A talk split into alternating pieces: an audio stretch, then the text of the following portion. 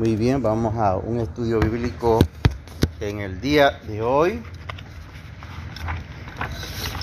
Eh, titulado Lo hizo por amor. Lo hizo por amor. En Juan capítulo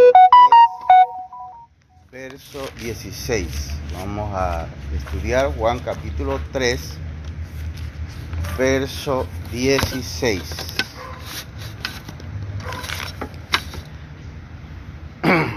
Dice así la palabra de Dios.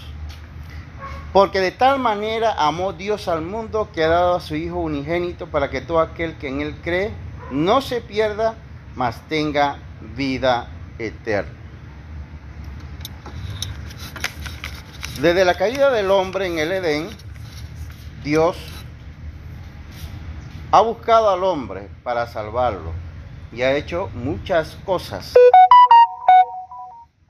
Y finalmente podemos decir, según este texto, que Dios ha hecho lo máximo. ¿Por qué lo máximo?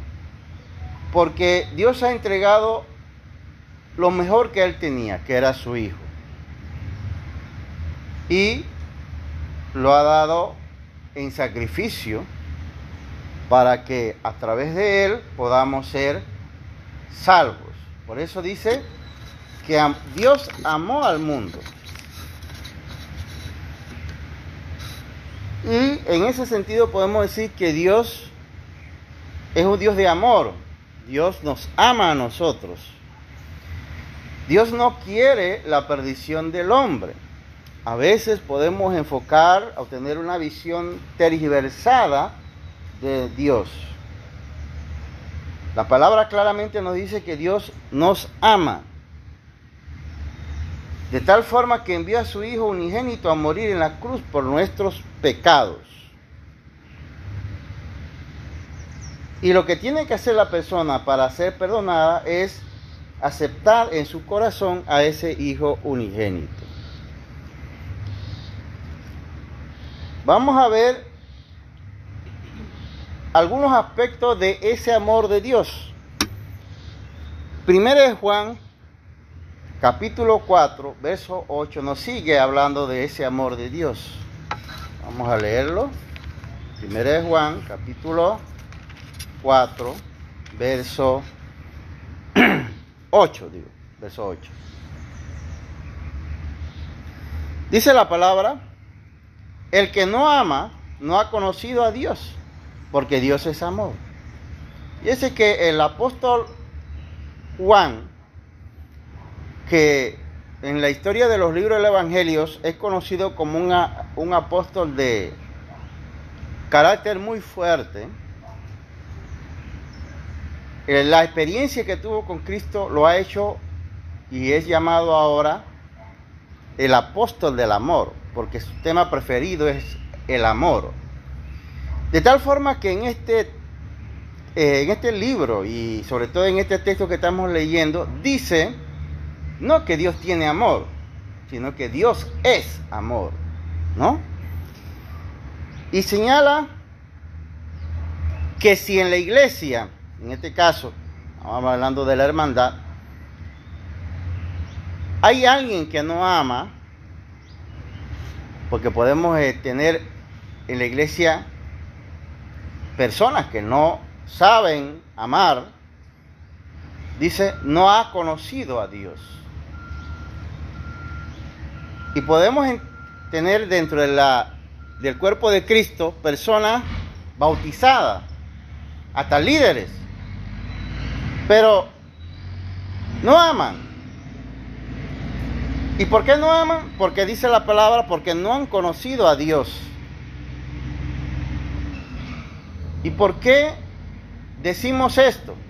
En el verso 9 de ese mismo texto que estamos leyendo dice, en esto se mostró el amor de Dios para con nosotros, en que nos envió a su Hijo unigénito al mundo para que vivamos por Él. Aquí reitera el tema que está en Juan 3:16, de que Dios envió a su Hijo Jesucristo a morir por nosotros.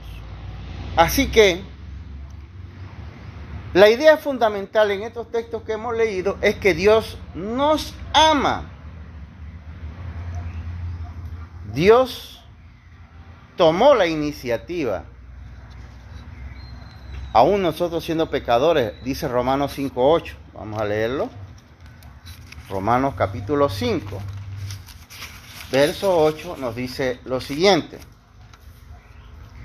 Mas Dios muestra su amor para con nosotros, en que siendo aún pecadores, Cristo murió por nosotros. Esto es importante tenerlo claro, lo que es el Evangelio. Es que Dios nos amó aun cuando éramos pecadores, aun cuando somos pecadores, aun cuando somos enemigos de Dios. La palabra de Dios dice que Dios nos ama. Dios ama al hombre pecador. Y por eso, en relación a los que ya somos salvos, a los que hemos recibido el Evangelio, dice, pues mucho más, estando ya justificados en su sangre, por él seremos salvos de la ira. Si Cristo te amó cuando eras pecador y no querías recibir el Evangelio, ¿cuánto más te ama ahora que ya has recibido el Evangelio, dice el apóstol Pablo. ¿Y por qué el apóstol Pablo hace esta explicación? Porque en el mundo en que vivía Pablo y se vive, eh, la idea es de tener a dioses falsos, obviamente, que odian al hombre, que se comportan como humanos, es decir, aman si, si el hombre los ama, odian si el hombre no los odia, los odia. Pero el apóstol Pablo dice aquí que aún nosotros siendo pecadores, Cristo murió por nosotros. Pablo dice, ¿cuánto más, ya ahora siendo justificados, seremos salvos de la ira venidera? Ese es el verdadero evangelio, un evangelio de amor. Hay quienes quieren predicar un evangelio diferente, dice Pablo. Pero el Evangelio de Cristo, hasta que venga por su en su segunda venida, ya ahí no va a haber más Evangelio que predicar. Ahí se acabó la oportunidad. La oportunidad del hombre es hoy, mientras está con vida y mientras Cristo no haya venido. Una vez que Cristo venga ya no va a haber evangelio que predicar, ya no va a haber oportunidad.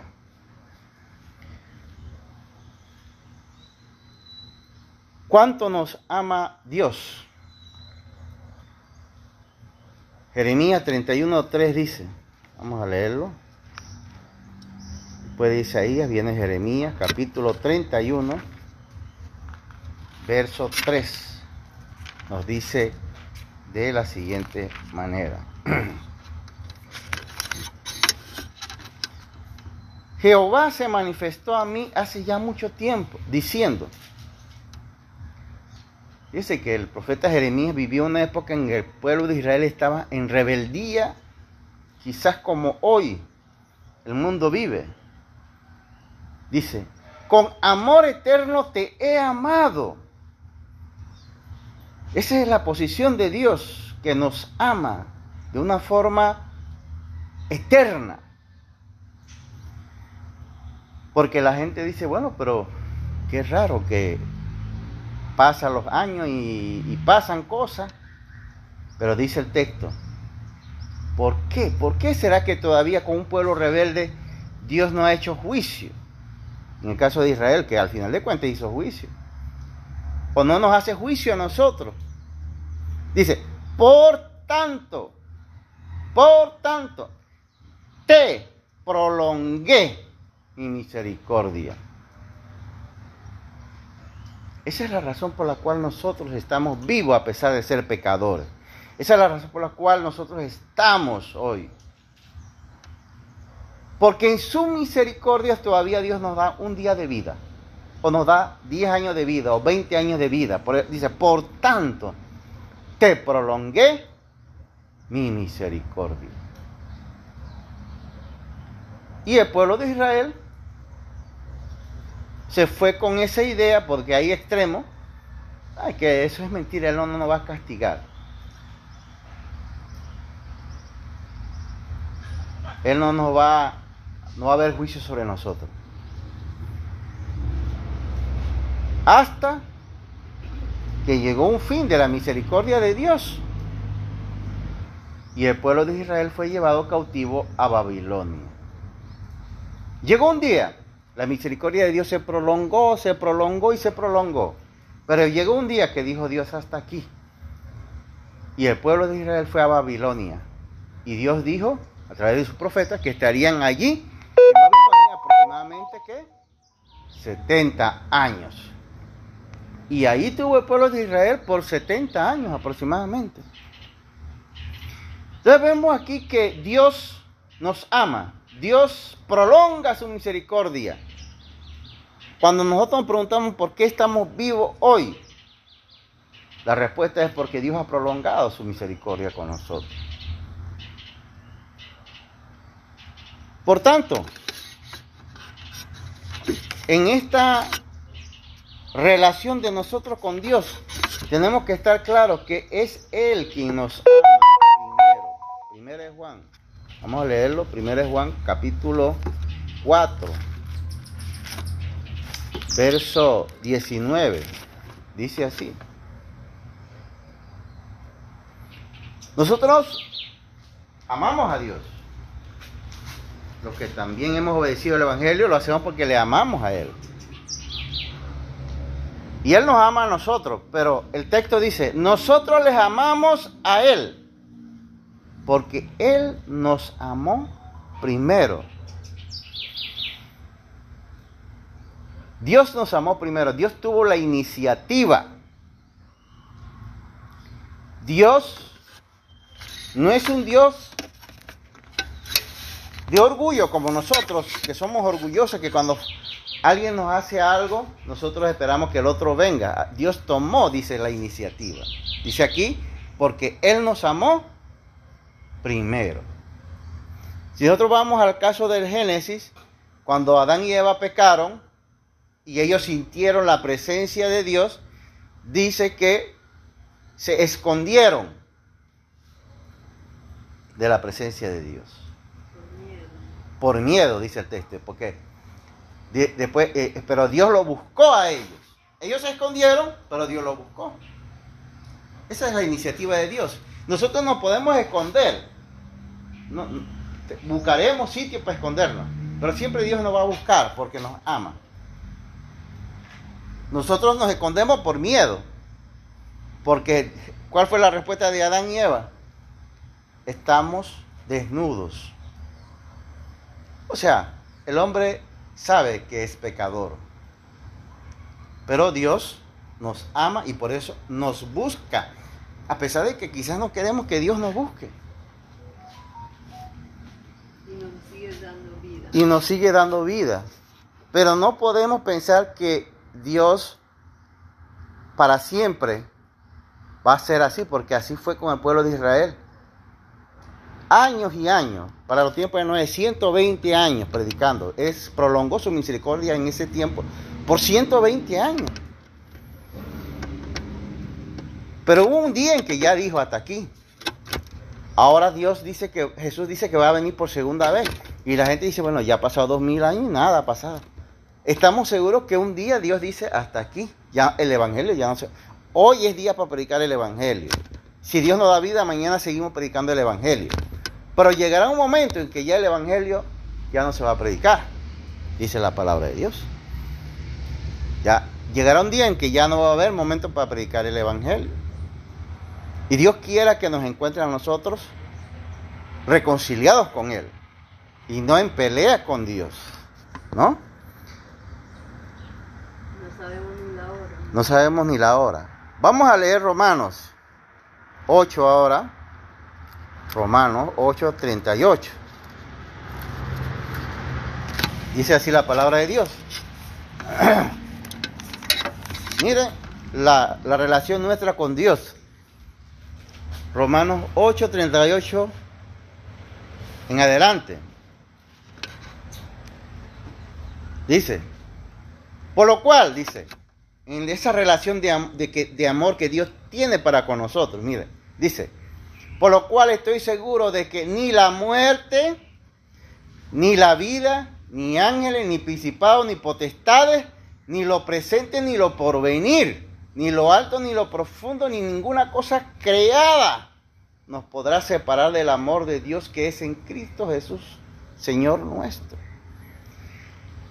La relación de amor que tiene Dios con nosotros, primero, y nosotros para con Dios, es irrompible, no se puede romper, dice.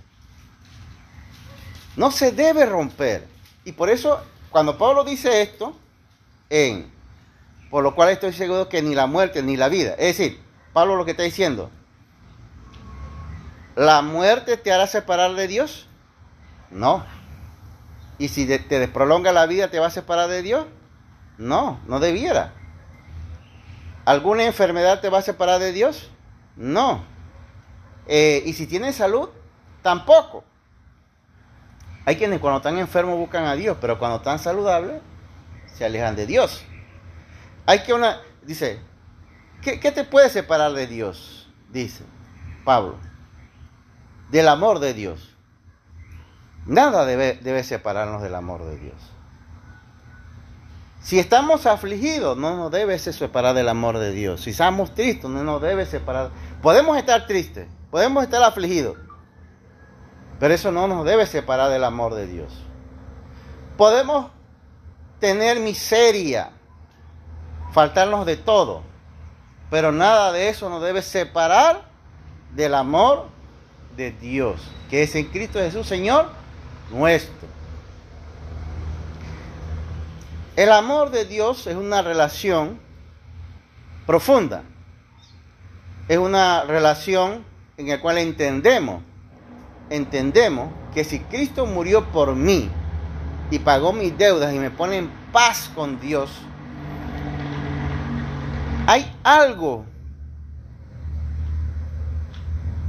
por el cual valga la pena que yo rompa esa relación con Dios. Nada dice el apóstol Pablo. Nada, nada vale la pena, nada. Ni aunque vengan los ángeles, dice ahí, ni ángeles, ni principados. Nada nos debe separar del amor de Dios. ¿Pero por qué? Porque el verso 32 dice, el que no escatimó ni a su propio Hijo, sino que lo entregó por todos nosotros, ¿cómo no nos dará también con él todas las cosas? Dios pagó un alto precio para reconciliarnos con Él. Y si yo he aceptado esa reconciliación, no hay nada en el mundo que tenga el valor para que yo lo sustituya por esa unión que tengo hoy con Dios. No hay nada. Hay gente que por, por un poco de dinero se, se apartan de Dios. Hay gente que por alguna eh, influencia política se apartan de Dios.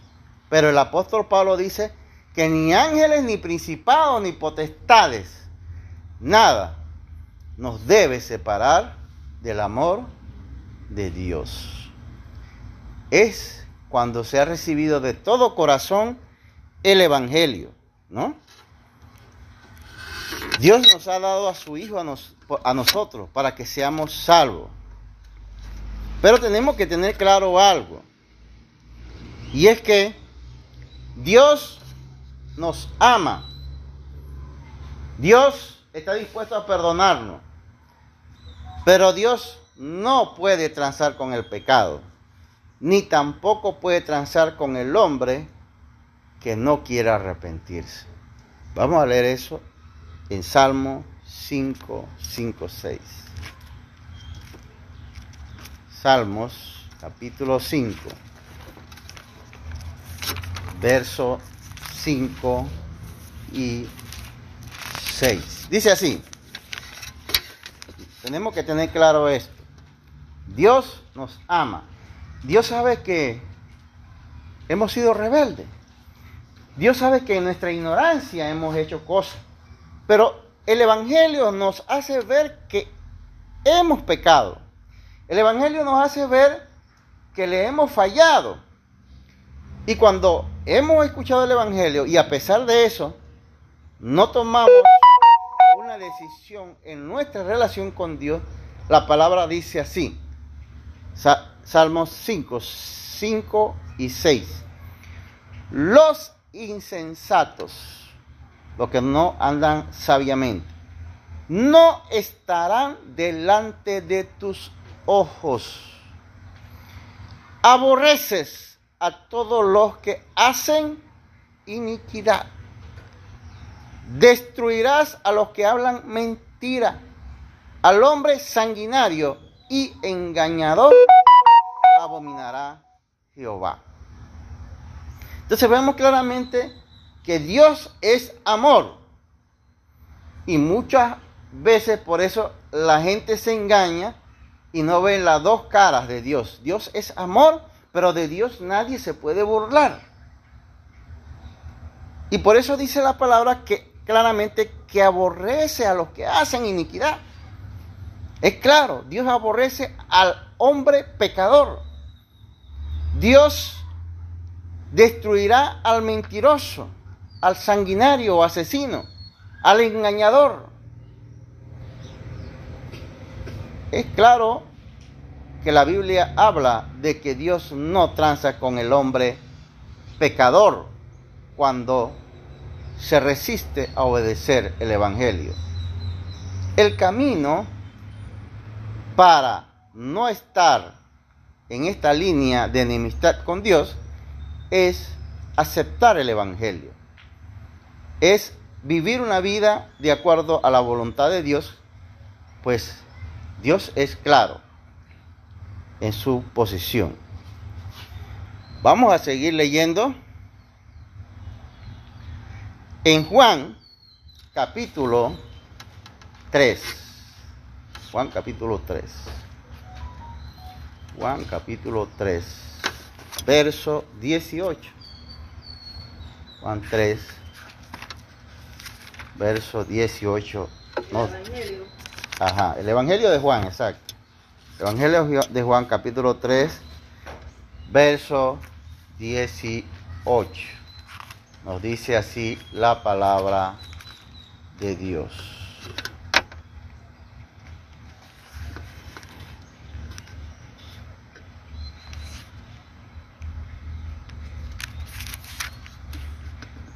El que cree en Él, el que cree en Él, y este creer significa obedecer, no solamente creer eh, mentalmente, dice, no es condenado.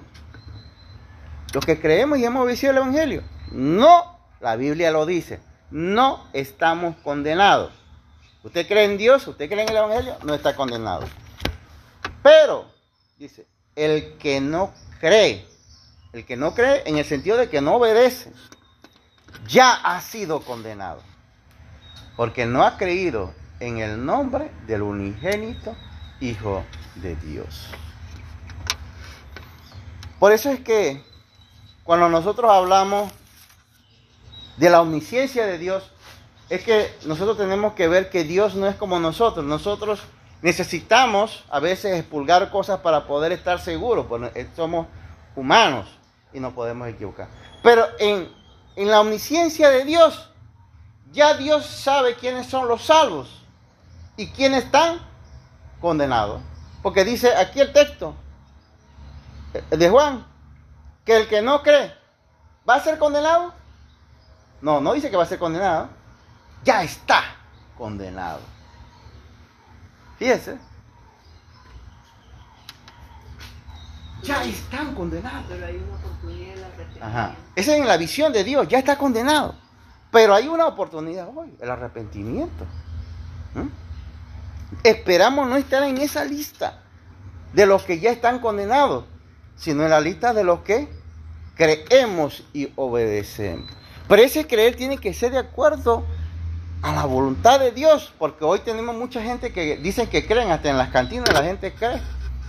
Pero el creer de Dios es una un creer de obediencia. En Santiago capítulo 2, verso 19, el apóstol Santiago habla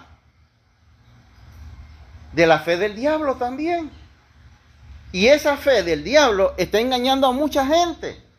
Porque mucha gente está en, en, el mundo perdido y dice que tiene fe en Dios y creen que esa fe va a salvarlo, pero esa fe es del diablo. Dice la palabra, vamos a leerlo, eh, Santiago 2, 19. ¿Tú crees que Dios es uno?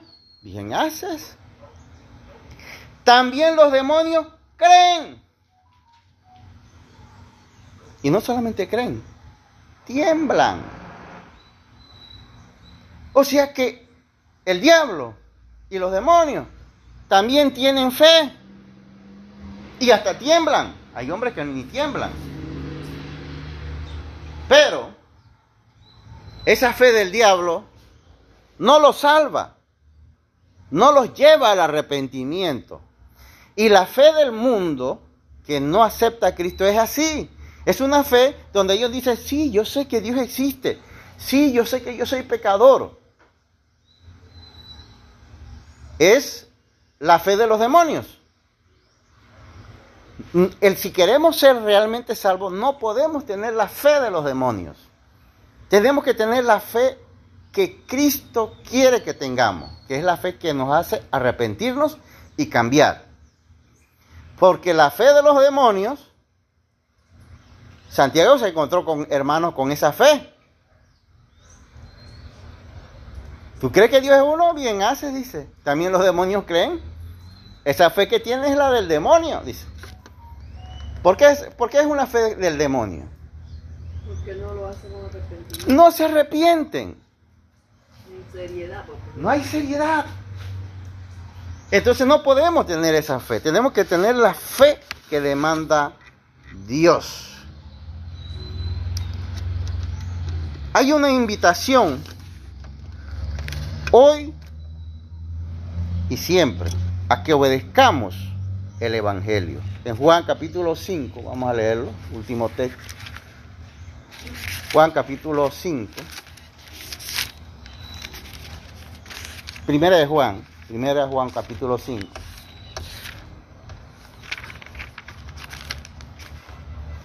Verso 11, 12. Primera de Juan capítulo 5, 11, 12. Dice así la palabra de Dios. Y este es el testimonio, que Dios nos ha dado vida eterna y esta vida está en su Hijo. El que tiene al Hijo tiene la vida. El que no tiene al Hijo de Dios no tiene la vida. Con Dios nada más hay dos situación. Con, dos, con Dios nada más hay dos condiciones. O tenemos al Hijo o no lo tenemos. El que tiene al Hijo tiene al Padre y tiene vida. El que no tiene a Dios, al Hijo de Dios, no tiene vida. En el mundo solamente hay dos clases de personas. Dios no se enreda con iglesias, religión, no, no. En el mundo solamente hay dos clases de personas. Los que tienen al Hijo o los que no tienen al Hijo. Precisamente porque Dios ha enviado a su Hijo a morir en la cruz por nuestros pecados y porque Dios ha hecho este sacrificio tan enorme, Dios prolonga su misericordia. Pero, dice la palabra, que llegará un día en el cual Cristo vendrá